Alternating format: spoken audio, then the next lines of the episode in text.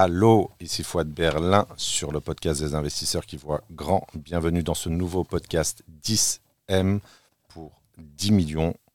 Capital optimal de la magnifique position du Vachier. Je suis en compagnie de mon acolyte Hugo. Bonjour Fouad, merci de l'introduction. Bienvenue dans ce cinquième podcast dans lequel on va s'intéresser pourquoi la LCD va tuer ton patrimoine. On va voir cette norme 2.0 qui était précurseuse en 2010, mais nous sommes en 2023 aujourd'hui. Pensez à vous abonner, à mettre le maximum d'étoiles pour nous soutenir au maximum et à partager, c'est très important parce qu'on a besoin de visibilité. Et Fouad adore quémander des likes. Je vais imiter mon père spirituel en termes de, en de quémandage de likes. Mettez-moi des likes, les amis, mettez-moi des likes. Vous nous direz dans les commentaires si vous avez reconnu euh, l'auteur de, euh, de cette signature. Dans le précédent podcast, le podcast 4, nous avons parlé euh, d'investissement à distance. Tu m'as repris sur l'utilisation du terme remote. Donc, on va rester focus sur le, sur le, le français. Euh, et on s'est intéressé à comment investir à distance sans se déplacer et que l'avantage de cette technique était de favoriser à la fois la diversification et de réduire son exposition. Ici, on va se concentrer sur un mode d'exploitation. Donc pas un mode d'investissement, mais plus un mode d'exploitation. Également, on va rajouter des liens, puisque vous êtes nombreux à avoir euh, contacté Fouad pour savoir s'il était possible euh, de faire appel à ses services sous forme de, de coaching stratégique on va vous mettre le lien pour réserver euh, votre coaching si vous voulez échanger directement avec Fouad sur votre stratégie immobilière, mettre en place des euh, stratégies long terme et pouvoir peut-être débloquer un problème que vous avez.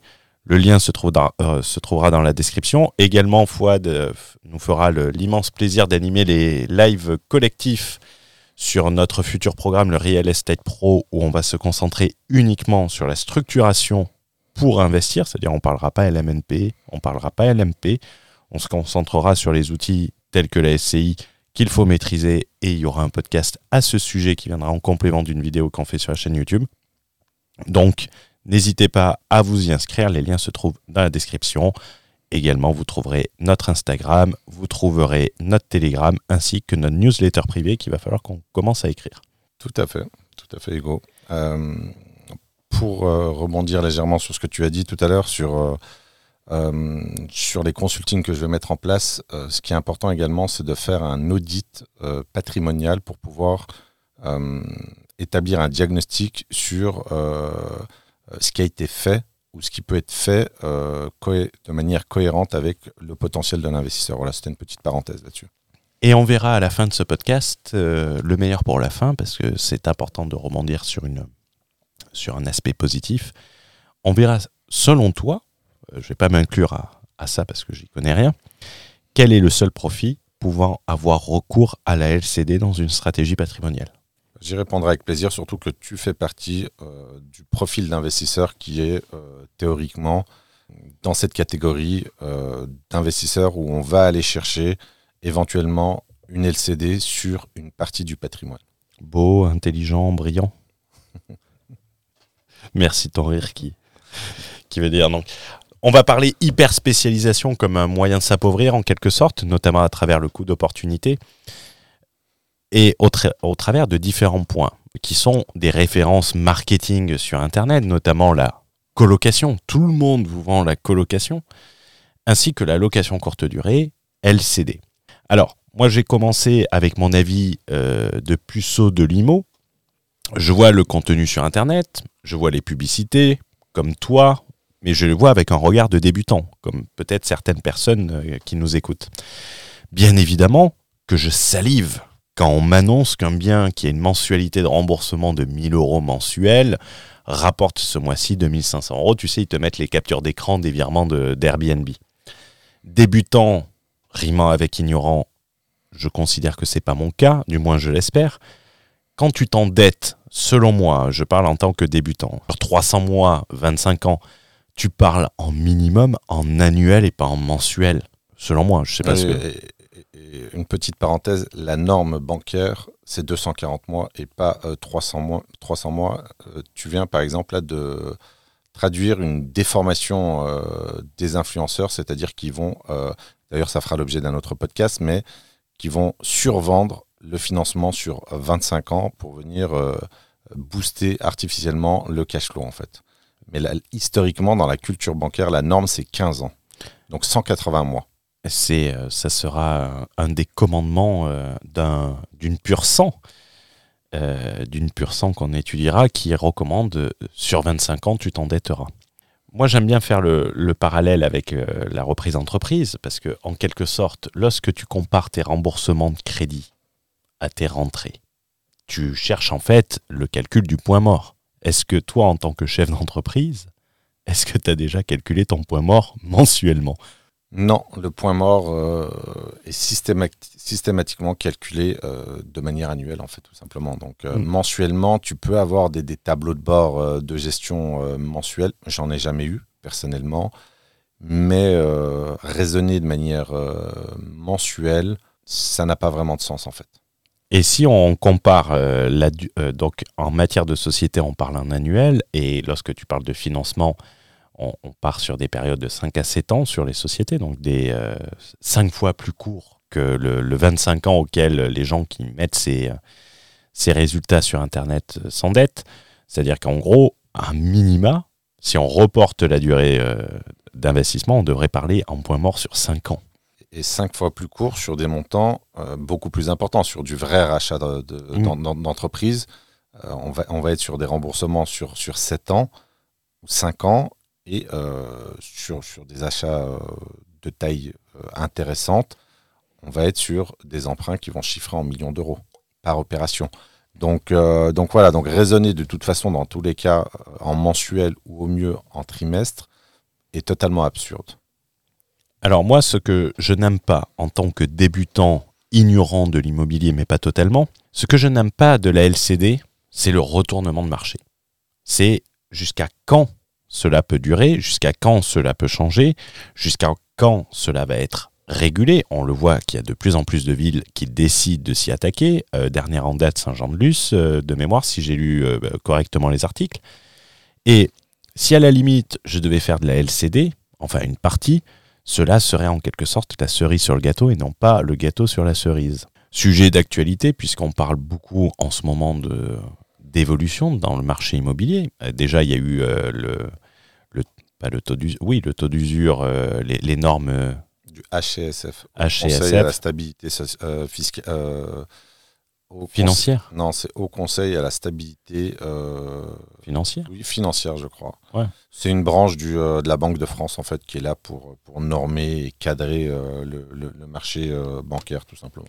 tu as le sujet des passoires thermiques, la LCD, tu vas avoir des changements qui vont s'opérer. La colocation, ça permettait principalement de contourner le plafonnement des loyers, si je dis pas de conneries.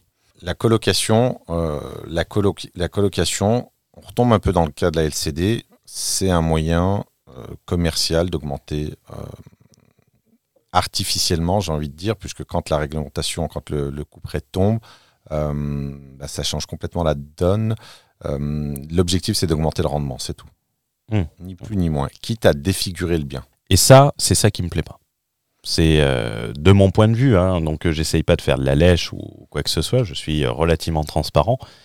Et euh, c'était mon avis euh, de débutant. Et je serais curieux de savoir, quand tu entends des gens euh, vendre que de ça, c'est-à-dire que la location courte durée, vendre que la colocation, est-ce que tu considères que ces gens sont dangereux dans les conseils qu'ils donnent? De bonne foi hein. C'est par incompétence principalement, mais est-ce que tu penses qu'ils sont dangereux?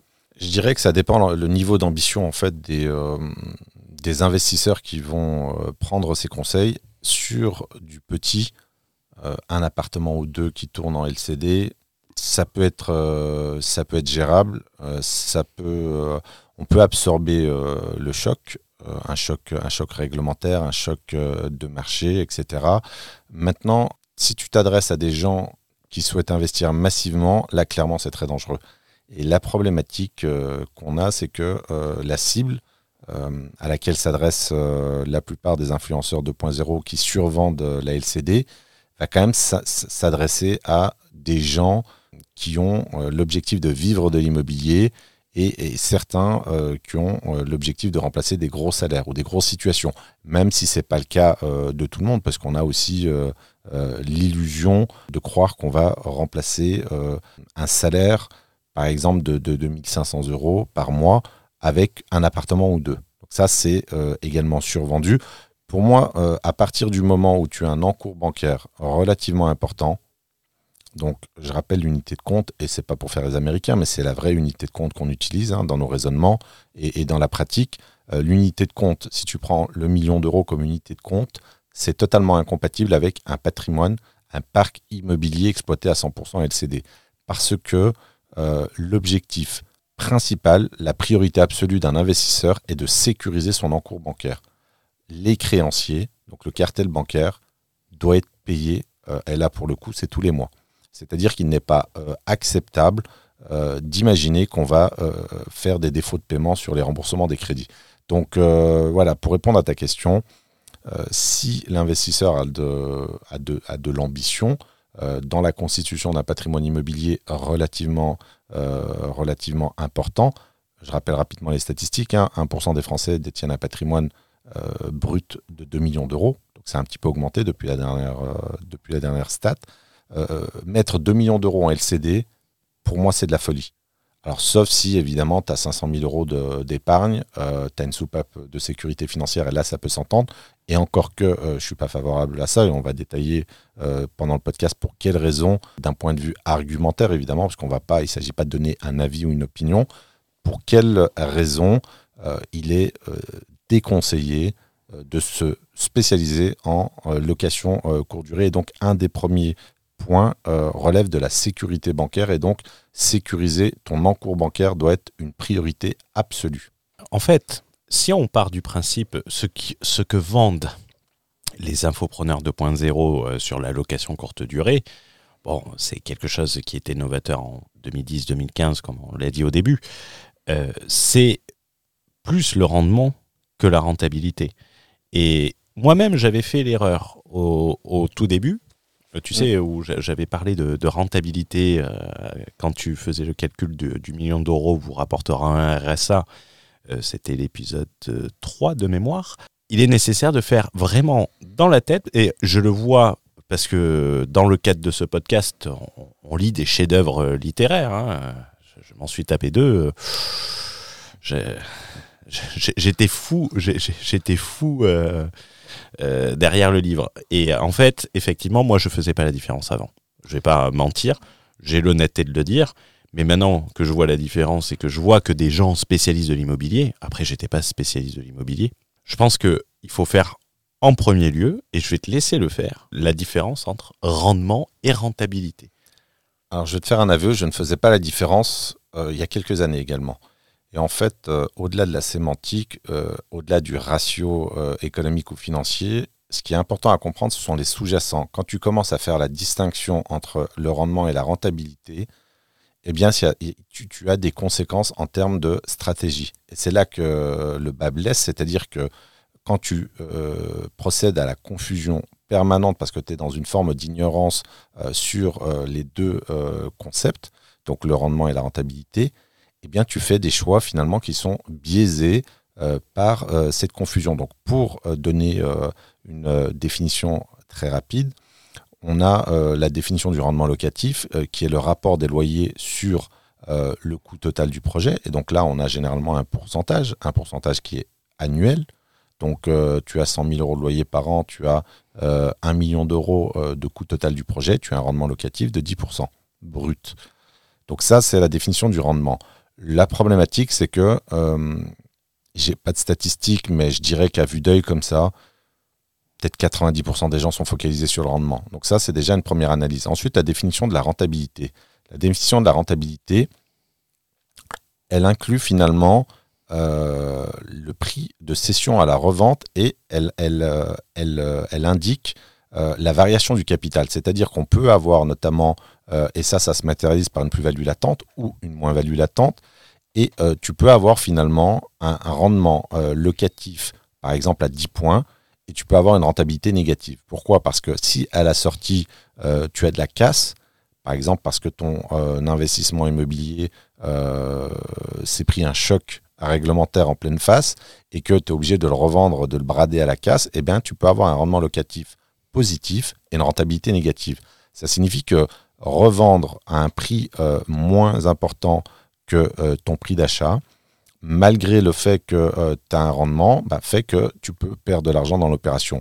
Et pourquoi c'est important de faire la distinction? Parce que il en va de, de la résilience, de la qualité de ton patrimoine immobilier le premier critère que je regarde, moi, lorsque j'investis en immobilier, est la rentabilité et pas le rendement. C'est-à-dire que le montant de la plus-value latente est l'indicateur principal que je vais regarder. Euh, sur tous les achats que j'ai effectués, euh, me concernant, on peut parler de plus-value latente qui se chiffre en millions d'euros.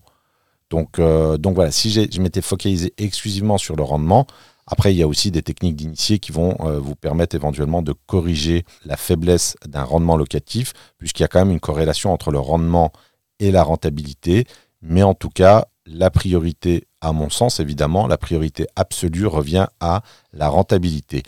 Et donc, si vous avez, euh, si vous avez une ultra focalisation euh, sur le rendement, eh bien, ce qui se passe, et là c'est le sociologue qui s'exprime, quand j'observe le comportement euh, de la foule, euh, je rappelle hein, rapidement les statistiques, on parle de plusieurs centaines de milliers de personnes qui, se sont ruées sur l'investissement immobilier euh, locatif en France.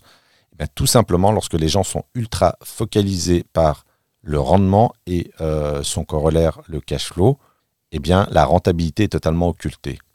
Et donc, cette notion de, plus-value latente, de, de, résilience du parc immobilier, elle passe à la trappe, tout simplement. C'est intéressant euh, euh, parce que, par exemple, tu vois, récemment, j'ai vu des publicités où on te pousse, euh, et j'étais en train de la rechercher sur le, sur le mail en même temps, et pour vérifier que je dis pas de conneries, où ils te disent, il y a une conférence pour s'inscrire, pour acheter de l'immeuble de rapport dans des villes de moins de 250 habitants.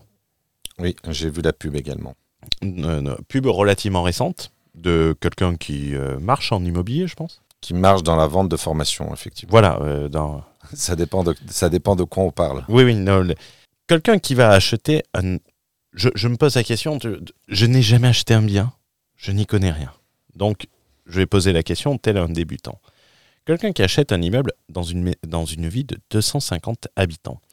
Ça veut dire quoi pour moi? C'est-à-dire que déjà, euh, si tu es obligé d'aller dans une ville de 250 habitants, c'est-à-dire que tu ne peux pas acheter ailleurs. C'est-à-dire que tu vas chercher du petit prix. La question, effectivement, tu vas avoir de la chance, tu peux avoir un gros rendement puisque tu ne vas pas payer très cher. Mais si toi, tu es obligé d'aller dans des villes de 250 habitants pour acheter, bonne chance pour le revendre ensuite. Là, tu as, pris le, as pris un exemple qui est symptomatique en fait de la situation, c'est-à-dire qu'on va aller. Pourquoi est-ce que les gens vont dans. Euh, pour moi, c'est pas une ville. 250 habitants, c'est. un village. Euh, ouais, ça peut être même une famille, si tu veux. Tu, peux avoir des familles de Rome qui sont composées de 250 habitants. donc, donc, euh, donc 250 habitants, c'est de la folie. Alors, sauf si on parle d'un micro-marché, mais on ne parle pas de micro-marché dans ce cas-là. Euh, il m'est arrivé d'investir dans des zones où on a 5-6 000 habitants, mais là, on parle de micro-marché, on parle de zones frontalières, et notamment avec la Suisse, donc des zones quand même relativement attractives. Euh, la problématique euh, de, cette publicité, en fait, et, de l'application de la stratégie qu'il y a derrière, finalement, c'est que euh, ces gens-là ne vont chercher que du rendement et on a finalement, en général, un, prix de revente à la casse parce que le nombre de, personnes qui souhaitent acheter un bien dans ce type de zone est relativement faible. Donc ça veut dire que tu as également la question, la problématique de la liquidité de ton investissement. Ce sont des investissements qui sont très très peu liquides et ça, ça pose vraiment un problème. Après, tu as aussi quelque chose qui est souvent occulté, qui est la vacance locative. Sur euh, des villages de 250 habitants, ben, il faut voir le niveau de vacances locatives, parce que tu peux avoir un taux de rendement qui est théorique, mais lorsqu'il s'agit de euh, mettre en location, euh, quel est le taux de rendement effectif? Et là, 250, 250 habitants, pour moi, ça me paraît extrêmement faible. Personnellement, je, n'irai pas euh, parce que je ne pense pas qu'on puisse obtenir une plus-value latente et donc la fameuse variation du capital investi, qui est la définition de la rentabilité, puisque la rentabilité comprend le rendement, les revenus du capital investi et la variation du capital, donc la fameuse plus-value. Rien que pour cette raison, pour moi, ça ne vaut pas le coup d'y aller. Et là où c'est euh, très dangereux, une fois de plus, euh, si, parce que les personnes dont tu parles ont quand même relativement investi massivement, on parle de 2-3 millions d'euros de, patrimoine immobilier, euh, mettre 3 millions d'euros de patrimoine immobilier dans des villages de 250 habitants, j'ai envie d'appeler ça une stratégie, une stratégie tchétchène, c'est-à-dire que c'est quelque chose, c'est quelque chose de. Je rappelle, je suis un binational, mais pas tchétchène, donc c'est quelque chose d'extrêmement. J'ai rien contre les tchétchènes évidemment, Ouais, oui, parce que euh, qu'ils viennent pas nous chercher. J'ai pas envie d'avoir affaire à un hitters euh, tchétchène, tu vois. non, non, j'ai le passeport algérien, on est en sécurité absolue. donc, euh, donc voilà. Non, mais l'idée, c'est quand même réfléchissez quand même euh, à, aux stratégies et, une fois de plus, ne tombez pas, ne subissez pas le conformisme et, et n'absorbez pas, ne buvez pas les paroles ou de manière aveugle des influenceurs 2.0 parce que je ne veux pas dire que c'est du défaut de conseil, parce que euh, tu peux préconiser la stratégie que tu veux si tu as des gens suffisamment... Euh, suffisamment... Euh, il, faut, il faut appeler un chat un chat au bout d'un moment. C'est ignorant, on va dire. Ignorant pour être gentil. Voilà, qui, vont exécuter tes recommandations, tes conseils, tes préconisations, ce que tu veux. quelque part, il y a, y a, quand même une part de, responsabilité, mais, mais posez-vous la question de la valeur de votre bien dans 10, 15, 20 ans. Alors, on peut éventuellement aller sur des zones euh, distendues, on va dire, euh, où euh, on n'est pas à Paris, Bordeaux, Lyon, Marseille, etc. Mais acheter, acheter en dessous du prix du marché, tout simplement, pour renforcer la, liquidité du bien et espérer une, plus-value. Voilà. Mais en tout cas, c'est intéressant ta question parce que c'est la norme. Aujourd'hui. les gens peuvent le voir. Hein. on enregistre ce podcast. on est le combien? On est le 27 le 27 avril? Euh, Le 27, je crois. Le 27 ou le 28 euh, Je pense qu'on est le 27. On est le 27. Le, 27 avril, euh, si j'ai vu cette pub, les gens ont vu cette pub et tu l'as vu toi aussi. Mais tu n'as même pas besoin d'aller voir la publicité pour une simple raison, c'est la norme. En fait, c'est devenu la norme 2.0, ce que j'appelle le diktat du rendement. Donc le diktat du rendement, en fait, c'est quelque chose de fortement présent. Moi, je fais un coaching tous les 15 jours pour une académie. Euh, sur une académie en fait euh, qui est dirigée par une amie à moi, euh, la plupart des gens ne me parlent que de rendement. Je n'ai quasiment jamais entendu des investisseurs lever la question de la rentabilité qui pourtant est fondamentale parce que si tu es amené à liquider, arbitrer ton patrimoine, bah, tu es, quand même content d'avoir en fait des plus-values des plus-values latentes relativement importantes en fait qui vont te permettre de récupérer du cash et donc de capitaliser. Et on en parlera également dans un autre podcast, l'importance de l'accumulation du, du, du, capital qui est primordial dans un système capitaliste et capitalistique. Et euh, surtout que ça peut aider notamment la marge hypothécaire, le financement sur marge hypothécaire peut permettre de développer son patrimoine. Donc euh, va mettre une hypothèque sur un immeuble de à Bouzland à Bouzland euh, à Bouzland de 250 habitants euh, que si tu as l'épicerie familiale qui perd euh, qui, qui, ferme tu as, 10% de la population qui est partie il y a un plan social T'as Macron qui descend. là, j'ose même pas imaginer la LTV qui te mettent dessus. Quoi. à mon avis, ils te prennent 10%. Quoi. Même s'il est entièrement payé, le truc. Alors, en plus, moi, j'ai déjà. Alors, c'est souvent des banques étrangères qui font euh, du, crédit sur marge hypothécaire. Et justement, en fonction de la zone, tu n'as pas le même pourcentage. Mmh. Ah oui, si tu es à Paris, tu peux avoir du 70. ouais, 70 en province, c'est 50. Et euh, sur. À Bouzland Bouzland, je pense que c'est pas possible. Si, si, jamais c'était possible. Tu rajoutes un apport. On vous prend 100 000 de marge hypothécaire, mais mettez un dépôt de 100 000 bloqué. voilà, un nantissement sur titre ou sur cash. voilà. Comme dirait dans la vérité si je mens. Tu vas nous payer en cash et tu nous dis quand est-ce qu'on les encaisse. Voilà. La spécialisation veut dire non-diversification c'est-à-dire faire que de la LCD, c'est un coût patrimonial au travers du coût d'opportunité, au coût de renoncement, c'est-à-dire de faire cette stratégie et pas une autre. Alors, la spécialisation, tu as mis le doigt sur une des problématiques de la spécialisation. Euh, on, va en parler évidemment, mais euh, on va détailler. Mais euh, c'est que symétriquement, en fait, ça s'oppose à la diversification Et donc, ce qui me gêne le plus dans la spécialisation, finalement, c'est que tu vas rater un certain nombre d'opportunités de marché de qualité, ce que j'appelle les opportunités euh, de marché hors normes, euh, ce qu'on va appeler dans le jargon des acheteurs des coups de fusil, dans d'autres segments de marché. Euh, un exemple que j'affectionne particulièrement, qui va être l'immobilier commercial. récemment, j'ai acheté les murs d'un hôtel-restaurant. Alors c'est une affaire qui est exceptionnelle. Hein, il y avait un défaut, donc ce que j'appelle une opportunité imparfaite que j'ai corrigée et c'est devenu une opportunité parfaite.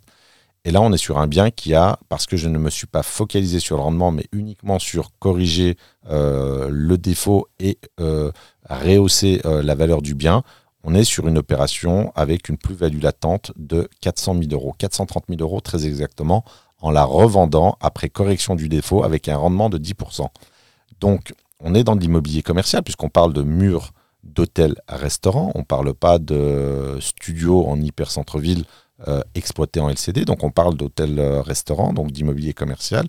Et donc le fait euh, d'être diversifié dans moi ce que j'appelle une stratégie de généraliste, c'est-à-dire qu'on est en capacité intellectuelle, opérationnelle d'aller taper dans un certain nombre de segments, eh bien on est dans cette, on a cette opportunité finalement d'aller chercher des segments, des opportunités pardon, dans des segments autres que la, le segment plébiscité par la masse, par la foule, tout simplement.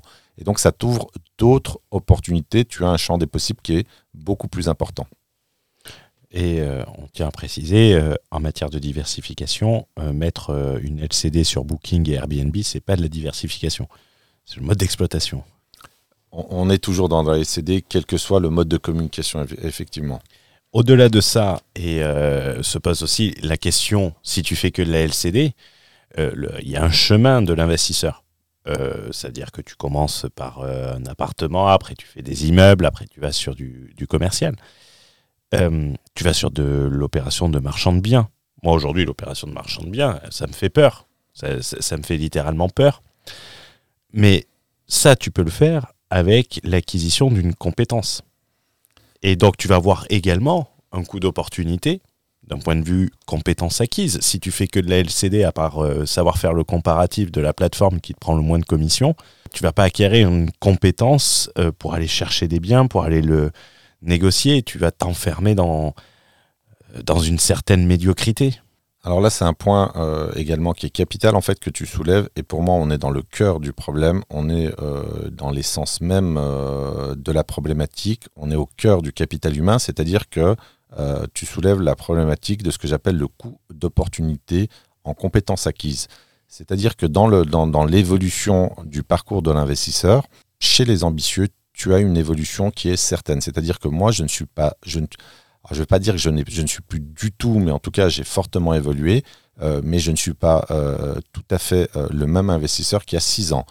Et donc, dans ton évolution, tu as besoin en fait d'acquérir des compétences nouvelles pour pouvoir finalement muter en fait euh, dans ta professionnalisation, dans ta diversification professionnelle et notamment dans, euh, dans, cette, euh, dans cette activité qui est pour moi la suite logique pour générer du cash, l'activité de marchand de biens et l'activité de, j'appelle ça petite promotion immobilière, on va parler de villa. Alors moi je suis plutôt sur un segment haut de gamme puisque plus les marchés sont chers au mètre carré, plus ils sont tendus, plus tu as de la marge potentielle, mais en tout cas le coût d'opportunité euh, à rester en termes de compétences euh, professionnelles acquises, euh, le coût d'opportunité, donc le coût en capital humain, en restant niché dans ta LCD est relativement important. Et ça, c'est très grave parce qu'on ne parle pas que d'argent, on parle également de connaissances, de savoir-faire, de savoir-être, etc., etc. Et ça, c'est quelque chose finalement que j'observe parce que euh, les gens ultra spécialisés vont te challenger et vont avoir un niveau euh, finalement sur la LCD qui est supérieur à moi, parce que moi je ne, je ne fais pas d'LCD, j'ai qu'un seul appartement euh, qui est exploité en LCD, qui est une résidence principale, mais qui est devenue finalement un pied-à-terre, et je ne la gère pas d'ailleurs personnellement, mais en tout cas, le fait de stagner... T'as mis une boîte à clé alors non, j'ai pas mis dans une boîte à clé parce que c'est un appartement haussmanien de 160 mètres carrés, donc euh, donc malheureusement je n'ai pas utilisé la. J'ai jamais compris comment c'était possible en copropriété. Et une laverie automatique au rez-de-chaussée ou? Malheureusement non non plus parce que je suis allergique à comment dirais-je je suis allergique à la lessive Bonux. Non, non, non, mais voyez, on t'a- alors les, les- les gens qui s'intéressent à l'immobilier, etc., euh, savent parfaitement à quoi on fait allusion. C'est-à-dire que vous avez en fait des modes. On vous vend de la LCD, de la coloc, maintenant on vous vend euh, des, euh, Laverie automatique, des des laveries- distributeurs voilà, des distributeurs de, de, de brosses à dents, insérés des distributeurs de boîtes à gants dans des McDonald's. Il y en a un qui a fait ça. Et tu as également des, des distributeurs de, j'allais dire de préservatifs, mais c'est pas ça. Tu as des, euh, c'est- d'ailleurs c'est un mot qui est tabou que ma femme m'a interdit d'utiliser sur le podcast. Non, je plaisante. Donc euh, tu as des distributeurs de, non, tu as des box. euh, c'est la nouvelle mode. Tu as les box, euh, tu sais, Amazon. Hmm. Pour déposer les colis, et tu sais, alors tu sais combien ça rapporte en loyer mensuel? Non, Il y a un chiffre. j'en ai aucune idée. Franchement, c'est le montant du loyer est pitoyable. Et ouais, parce que moi, euh, je- j'en ai pas là où, euh, là où je vis et ça me fait chier parce que c'est une autre marque de. Alors c'est d'intérêt c'est c'est d'intérêt public avec le développement de, de- de la livraison à domicile. Ça, je ne critique pas. c'est la logistique du dernier kilomètre. C'est un régal. Euh, Tu vois, moi, je reçois mon, mon espresso. Et euh, Mhm. vu que j'ai pas de téléphone, ils peuvent pas m'appeler, j'ai pas de sonnerie euh, chez moi. Bon, on divague un peu, mais donc je leur dis d'aller me le foutre au, au casier. Comme ça, j'ai qu'à marcher, je récupère mon, mon café. Et euh, mais je ne sais pas combien ça coûte. Ah non, c'est d'un point de vue euh, du Loyer, euh, En fait, l'investisseur, quel est le montant de loyer qu'il va facturer à Amazon? Et on lui offre Prime gratuitement? 40 euros par mois. c'est complètement ridicule, mais en tout cas, c'est la réalité. Et ça, c'est des diversifications, on va dire, hors immobilier. Des, des- Allez, on va être sympa, on va parler de bonus, mais c'est c'est venir euh, se, comment dirais-je, se gargariser sur euh, des bonus de gains petits. Moi, c'est que mon opinion, évidemment. Je trouve ça complètement ridicule. Mais en tout cas, voilà, tu as ces diversifications euh, qui sont possibles. Je ne sais plus pourquoi on a, on a, on a digressé. Mais non, en tout on cas, parlait de location courte durée euh, et tout ça. Donc euh, sur les sur les tendances. euh, Alors, je sais, qu'on partant- par- je sais qu'on parlait de location courte durée. Non, mais je vérifie. hein, parce- Je ne suis pas amnésique. Non, mais avec l'âge, euh, on ne sait jamais. Et sur l'évolution de la compétence, de rester sur quelque Voilà. chose d'ultra d'ultra niché, de Alors, ne pas monter, quoi. Voilà, Et là, plutôt descendre, même. Voilà, la, la compétence en fait professionnelle. Pourquoi c'est important J'utilise le mot sciemment le mot professionnel puisque la plupart des gens, des investisseurs qui souhaitent vivre de l'immobilier, euh, la plupart n'ont pas compris encore que euh, ça se faisait sous le prisme de l'entrepreneuriat et qui dit entrepreneuriat dit professionnel. C'est la différence entre un amateur et un pro. Et donc, euh, lorsqu'on est un professionnel, on monte en compétences et on évolue au gré de ses compétences, au gré des évolutions du marché, etc. Et donc, finalement, euh, euh, la LCD va vous bloquer dans cette niche et euh, finalement, euh, bah, vous resterez finalement à la niche, c'est-à-dire que vous allez On est en forme aujourd'hui pour cette reprise de podcast. C'est- Voilà, la stratégie du clébard. Donc, mais euh, trê- trêve, de, trêve de plaisanterie. Euh, restez Stagnation. reste stagnation. Et euh, Franck Nicolas, que j'aime beaucoup, qui explique que la stagnation n'existe pas. Soit on progresse, soit on régresse. Stagner, il n'y a que les équilibristes qui savent stagner.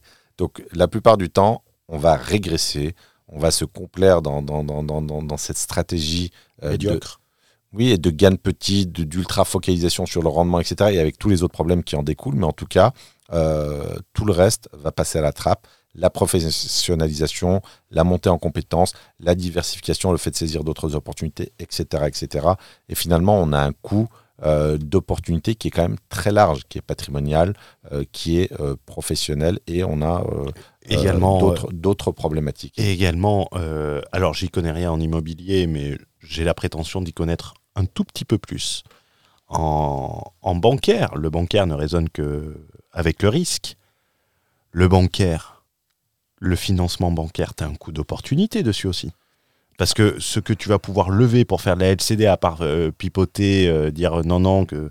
Enfin, euh, raconter des salades, euh, faire du saladman, euh, le, le banquier est allergique à la location courte durée, quoi. Alors, le cartel bancaire considère la location courte durée comme une activité commerciale et il considère ça comme une activité commerciale à risque, une activité commerciale irrégulière dont la pérennité n'est pas, euh, n'est pas euh, garantie et, tu as certaines banques qui ne prennent carrément pas les revenus euh, commerciaux. Les revenus locatifs de la LCD ne sont pas pris en compte. Donc, euh, tu as déjà cette problématique. Donc, ça va venir euh, baisser fortement ton scoring bancaire dans le cas où on considère que tu n'as pas de revenus locatifs parce que tu as cette irrégularité, etc. Mais tu as également l'aspect rédhibitoire en fait qui fait que tu augmentes sensiblement la probabilité de refus de prêt parce qu'une banque ne comprend pas pourquoi un particulier va jouer aux, aux hôteliers clandestins tout simplement. C'est-à-dire qu'il va se dire, je ne comprends pas, on n'est plus dans de l'immobilier. Ce n'est plus de l'immobilier pour une banque, c'est-à-dire que de faire des, entrées-sorties quasiment tous les jours, euh, de, de c'est de l'hôtellerie. Hein, euh, mais c'est le métier. Alors, moi, tu vois, j'ai toujours euh, voulu avoir un restaurant à moi. Ah ben, moi, c'est mon cas également. Un petit restaurant un peu à l'italienne, tu, tu arrives. Où tu arrives, tu es, chez, es, chez toi euh, et tout ça. Et en fait, là, là j'avais un de mes amis, son père était hôtelier et restaurateur. Et euh, j'en avais parlé avec lui. Euh, s'il y en a bien un qui m'a dégoûté du métier, c'est bien lui, alors que c'était un passionné. Il a fait, il faut être passionné du contact humain, chose que je ne suis pas tellement. Et, mais c'est un métier d'esclave. Alors, tu parles de l'hôtellerie ou de la restauration? Les deux. Il avait les deux. Pour, citer Taleb, euh, Nassim Nicolas Taleb, euh, je crois que c'est dans Le Signe Noir, il me semble, dans le euh, Jouer sa peau, il dit, il dit qu'il faut être totalement stupide pour ouvrir un restaurant. Donc, c'est vrai que la charge de travail, finalement, qui est très très importante, et la rentabilité de l'activité qui est quand même pas énorme, à part détenir un McDonald's euh, dans une ville moyenne qui va dégager, dégager 500 000 euros de résultats nets, là, ça peut être intéressant. Mais sinon, euh, ouvrir un restaurant, c'est de la folie. Alors, tu peux le faire pour des raisons, parce que je suis actuellement sur un projet d'ouverture de restaurant euh, dans ma ville d'enfance, mais ça va être dans un cadre d'aide familiale, puisque ma sœur s'est retrouvée licenciée économique au bout de 32 ans dans la même trattoria. Mais là, on parle d'un projet, on parle d'un projet je vais pas dire que c'est du bénévolat, mais c'est de l'entraide familiale et, l'objectif c'est d'être à l'équilibre et c'est pas moi qui vais être euh, derrière les fourneaux. C'est pas toi qui fais cuire la pizza? Non, non, non, la pizza c'est pas moi. Par contre, la conception, euh, le Giuseppe? C'est Giuseppe. Qu'on salue. voilà, Ignazio, qui est un de mes fournisseurs de, produits italiens haut de gamme.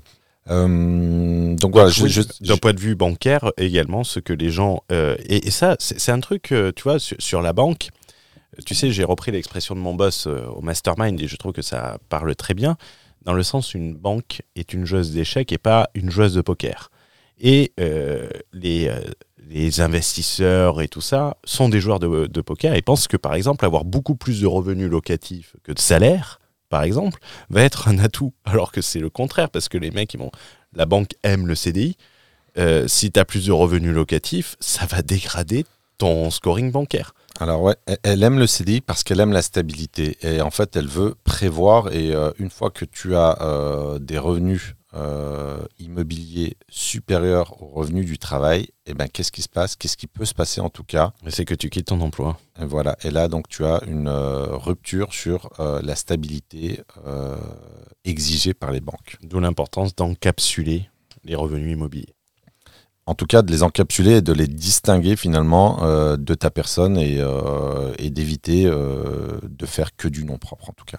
Et cette charge mentale d'aller remplacer le balai de chiottes que ton locataire courte durée aura cassé, c'est également un, frein au développement du patrimoine parce que le temps que tu passes à ça, tu passes pas à aller chercher des opportunités, tu aller chercher le coup de fusil de l'acheteur tu, vas chez Castorama acheter des balais de chiottes ou la poignée que, ou changer la porte que le mec trop bourré, euh, euh, sa date Tinder est partie, t'as cassé la porte, le mur. Euh, j'exagère un peu, mais volontairement. c'est des stories que j'ai vues sur, sur Instagram. c'est un frein au développement, cette charge mentale. Alors là où tu as raison, c'est que euh, la charge mentale euh, est également en fait totalement occultée, c'est-à-dire que tu as très peu de gens euh, qui vont te vendre des, formations en LCD qui vont t'expliquer que c'est une activité relativement chronophage et surtout qui va t'apporter. un- alors, quand on dit de la charge mentale, c'est quand même. Il faut comprendre ce que ça veut dire. Ça veut dire simplement une préoccupation permanente quant à la gestion euh, intensive euh, de cet investissement immobilier. Alors, on va t'expliquer que tu peux faire appel à une conciergerie. Donc, déjà, si tu fais appel à une conciergerie, ça va te coûter entre 20 et 25 points de, marge. Donc, finalement, euh, tu vas avoir ton, rendement locatif qui va être euh, fortement raboté.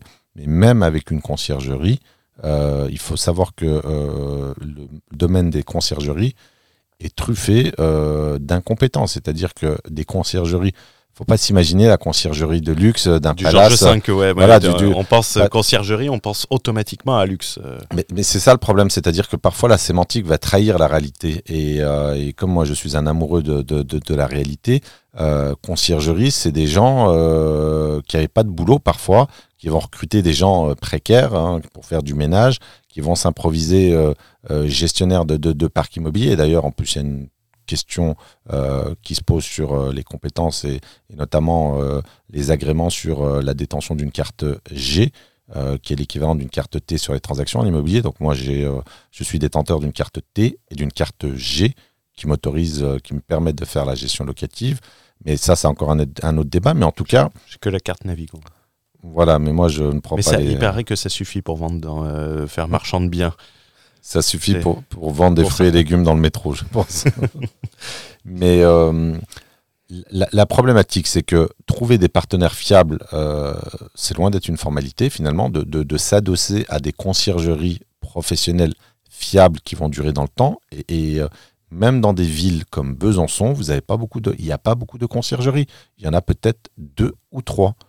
Et donc, euh, vois, donc pose- ça, c'est une vraie problématique. je me pose une question, si- s'il y a un spécialiste du droit social, ch- chose que je ne suis pas, euh, Sur la requalification des sous-traitants, par exemple? sur, euh, sur la responsabilité du sous-traitant.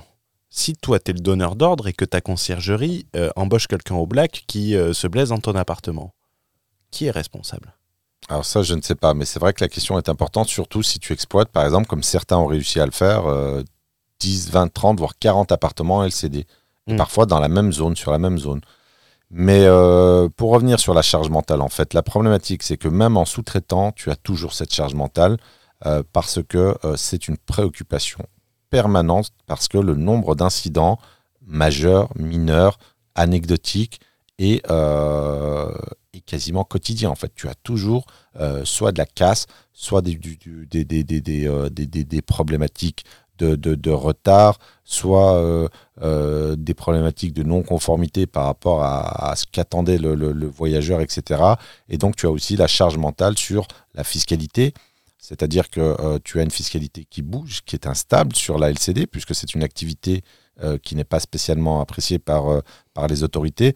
Donc tu as vraiment toute cette préoccupation qui va venir te charger mentalement et euh, finalement engendrer de la préoccupation. Tu, tu parlais de, de la fiscalité euh, qui, euh, qui est à inclure dans le risque réglementaire d'évolution, qui entraînerait un retournement de marché.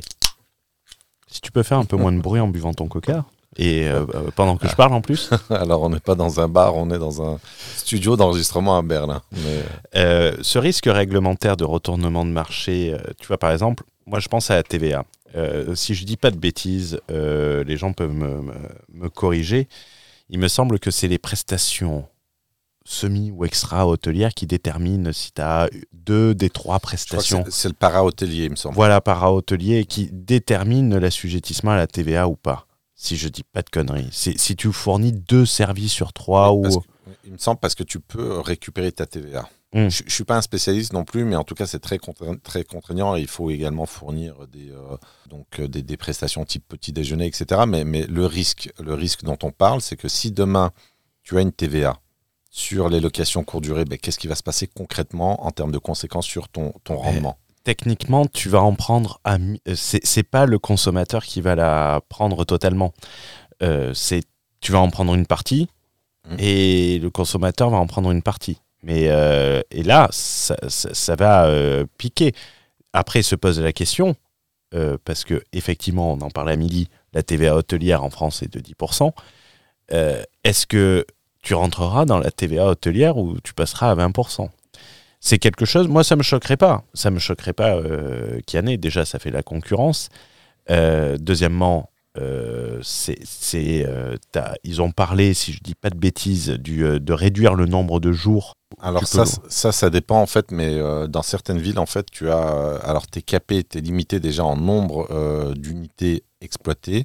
Tu as également des limites qui vont être de l'ordre de 120 jours sur, sur ta résidence principale, par exemple. Mais tu as un renforcement de toute façon de la réglementation qui vise à limiter cette activité. Euh, moi, à titre personnel, je suis euh, opposé à euh, euh, la LCD pour éviter en fait d'avoir des centres-villes composés exclusivement de touristes. Je veux dire, le boucher, le boulanger, quand il ne peut plus se loger dans un centre-ville ou qu'il est chassé carrément de la ville parce qu'il ne trouve pas de logement à louer, ça c'est très problématique pour l'équilibre général de la société. Donc ça c'est que mon opinion. Et tu prends le l'île coup- de la Cité à Paris, c'est mort. Euh, c'est, c'est, c'est, c'est devenu dortoir et, et même, les, même les gens, euh, les infirmières et tout ça. Quoi. Comment fait une infirmière? Je ne connais pas le salaire d'une infirmière. Je vais pas m'aventurer Ça dessus. doit être 2000 euros. Entre Voilà, 500 ça, et j'allais 2000 dire euros quand entre- tu commences. J'allais dire entre 1900 et 2100 euros. Comment une personne peut se loger euh, Moi, j'habitais à, quand j'habitais à Paris, j'habitais au- euh, à côté du jardin du, du Luxembourg. Enfin, j'étais à côté d'un hôpital. Et euh, tu sais, te- pendant le Covid, tous les soirs, les gens applaudissaient les, euh, Oui. les, les soignants. Et je me demandais comment euh, les soignants qu'on applaudissait tous les soirs pouvaient se loger à moins de 50 à une heure, 50 minutes à une heure de là où ils travaillaient et de là où tous les soirs les gens les applaudissaient. Je pense que c'était à 7h, 8h.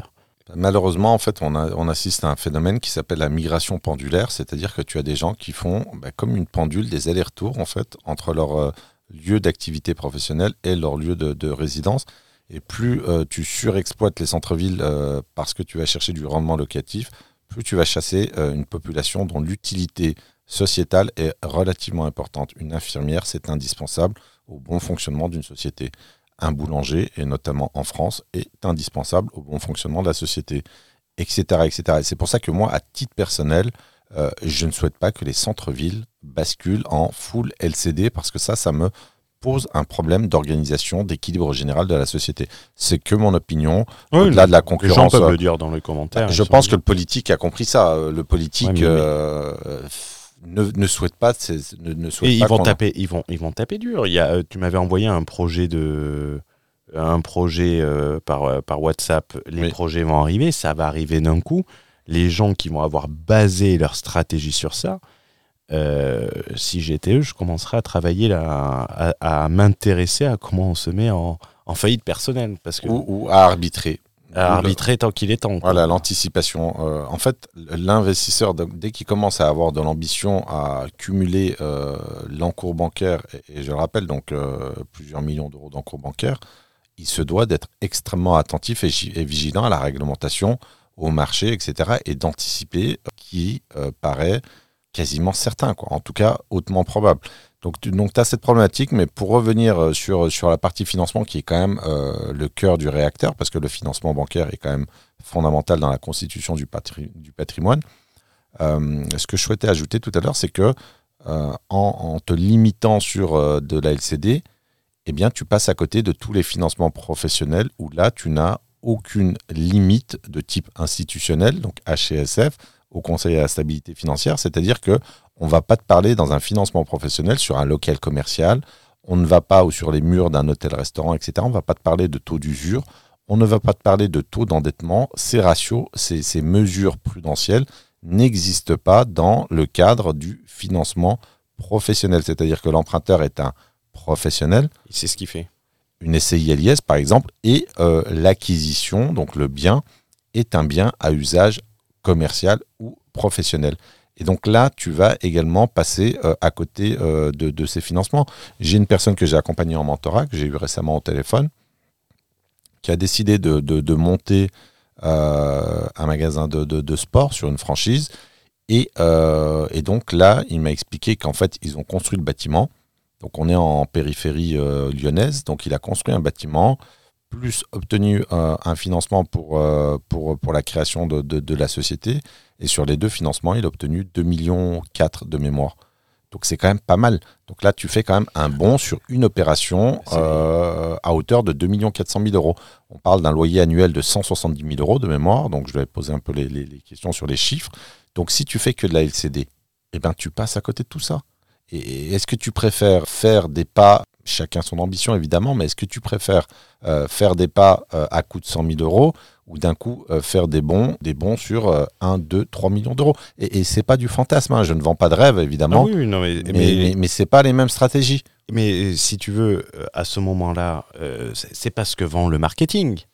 Internet, on te vend futur entier, on te vend vivre de l'immobilier. Facilement alors qu'ils te vendent euh, la stratégie qu'ils vendent, c'est récupérer quelques miettes de l'immobilier, concrètement. Contentez-vous des miettes. Alors pourquoi? Parce que en fait, euh, quand, tu, euh, quand tu parles petit, tu ratisses très large.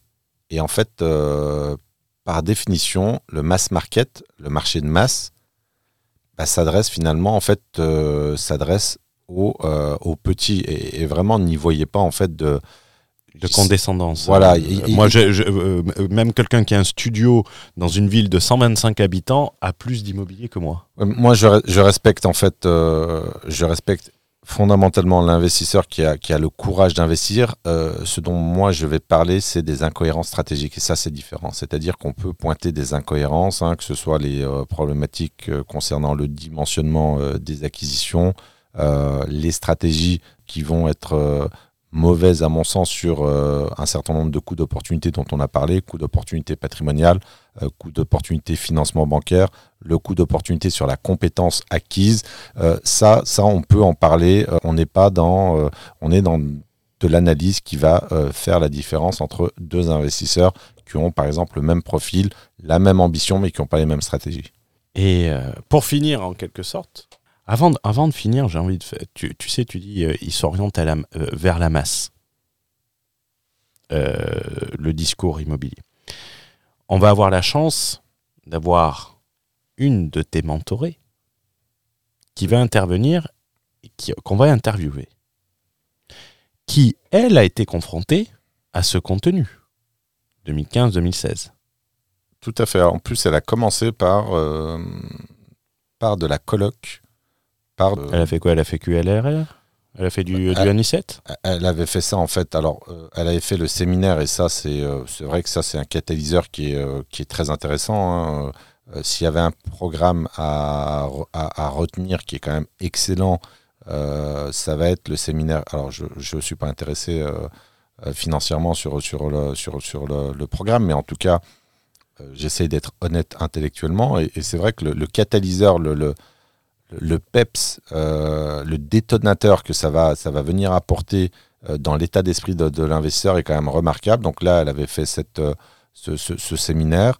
Et donc, rapidement, hein, sur l'information immobilière qui va, qu'on va trouver majoritairement sur Internet, ça va être tout de suite loueur meublé non professionnel, ce qu'elle a fait, évidemment, colocation, etc. Donc, avant de me connaître, avant de corriger la trajectoire, c'est ce qu'elle avait, elle avait commencé à faire ça dans une, euh, à moindre mesure, on parle de, peut-être quelques appartements. D'ailleurs, euh, également l'unité de compte qui était beaucoup euh, trop faible, hein, on parle d'appartements, et, le mauvais, le mauvais mode d'exploitation. Mais en tout cas, elle avait démarré comme ça, alors qu'on parle de quelqu'un qui a un potentiel bancaire important. elle nous dira ce qu'elle a réalisé. Voilà, mais, mais, mais évidemment, ça te montre en fait que la puissance du conformisme, en fait, 2.0, bah, agit tel un tsunami. C'est-à-dire que c'est tellement puissant que euh, automatiquement tu vas euh, appliquer les stratégies euh, que te dicte le marché de l'information, tout simplement.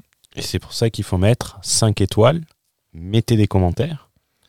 Mettez-moi des likes, les amis, mettez-moi des likes. Et n'hésitez pas à partager ce, ce podcast parce que c'est très dur à faire référencer, donc n'hésitez pas, ça peut être considéré d'utilité publique. Pour conclure, à qui est réellement destinée la LCD Si on devait dire, euh, si demain tu devais dire, euh, quelqu'un te dit, je veux faire de la LCD, je rêve de faire de la LCD, j'en dors pas la nuit parce que je ne fais pas de, LCD. Euh, à quel type de profil Moi, je, vais, je, pourrais le dire. Sur quoi je ferai la LCD Sur du gros appart, enfin du gros appartement. je ferai ça sur de l'appartement, enfin du gros appartement en termes de prix, sur du parisien. Parisien, bordelais, euh, euh, où en fait, je ne, c'est plus un placement, un placement par rapport à la valeur, par rapport à la facilité peut-être d'aller chercher un financement dessus ou avoir. euh, demain, tu vas dans une banque étrangère avec un appartement à Paris, les mecs, ils savent ce que c'est. Euh, T'arrives avec euh, une colocation à Bergerac, au fin fond de la Dordogne, ou à Aimé, que certains proposent, euh, ça leur parle pas. Moi, je ferais sur du euh, patrimonial. C'est-à-dire que je n'irai pas chercher le rendement, mais plus la, rentabilité. Bah, tu es partiellement dans le vrai. En fait, euh, pour moi, ça s'adresse à euh, ce que j'appelle l'immobilier plaisir, en fait. C'est-à-dire que tu vas aller te faire plaisir sur des opérations type résidence secondaire. Alors, je vais parler de mon propre cas. hein. Moi, je construis une villa qui devrait être livrée dans deux mois sur Bali. Je construis également sur les Baux-de-Provence. J'ai euh, ma résidence, euh, mon pied-à-terre euh, à Besançon. Ça s'adresse aux gens qui souhaitent avoir de la résidence secondaire tout en l'optimisant lorsqu'ils sont absents. Et donc là, c'est pertinent. Mais ça doit rester, je ne vais pas dire anecdotique, mais ça doit rester minoritaire dans un parc immobilier en fait diversifié et équilibré. Donc voilà, à mon sens, à qui ça s'adresse, c'est-à-dire que on va être dans des zones euh, particulièrement touristiques où tu as une réglementation qui est plutôt favorable. Euh, moi, sur les Baux-de-Provence, je suis sur une zone euh, qui est définie comme touristique. Donc on va pas venir te mettre des bâtons dans les roues parce que tu exploites ton masse provençale en location courte durée quand tu, quand tu ne l'utilises pas.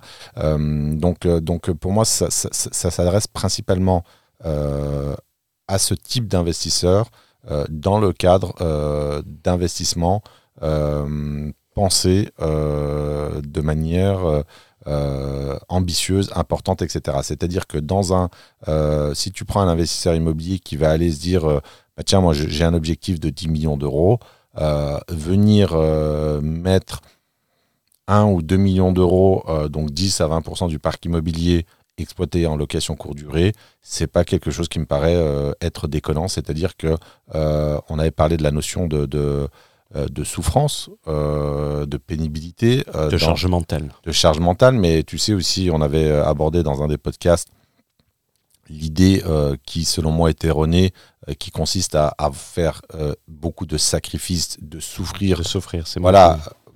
Alors, c'était plus moi la notion de sacrifice et toi la, la notion de Sur souffrance ouais.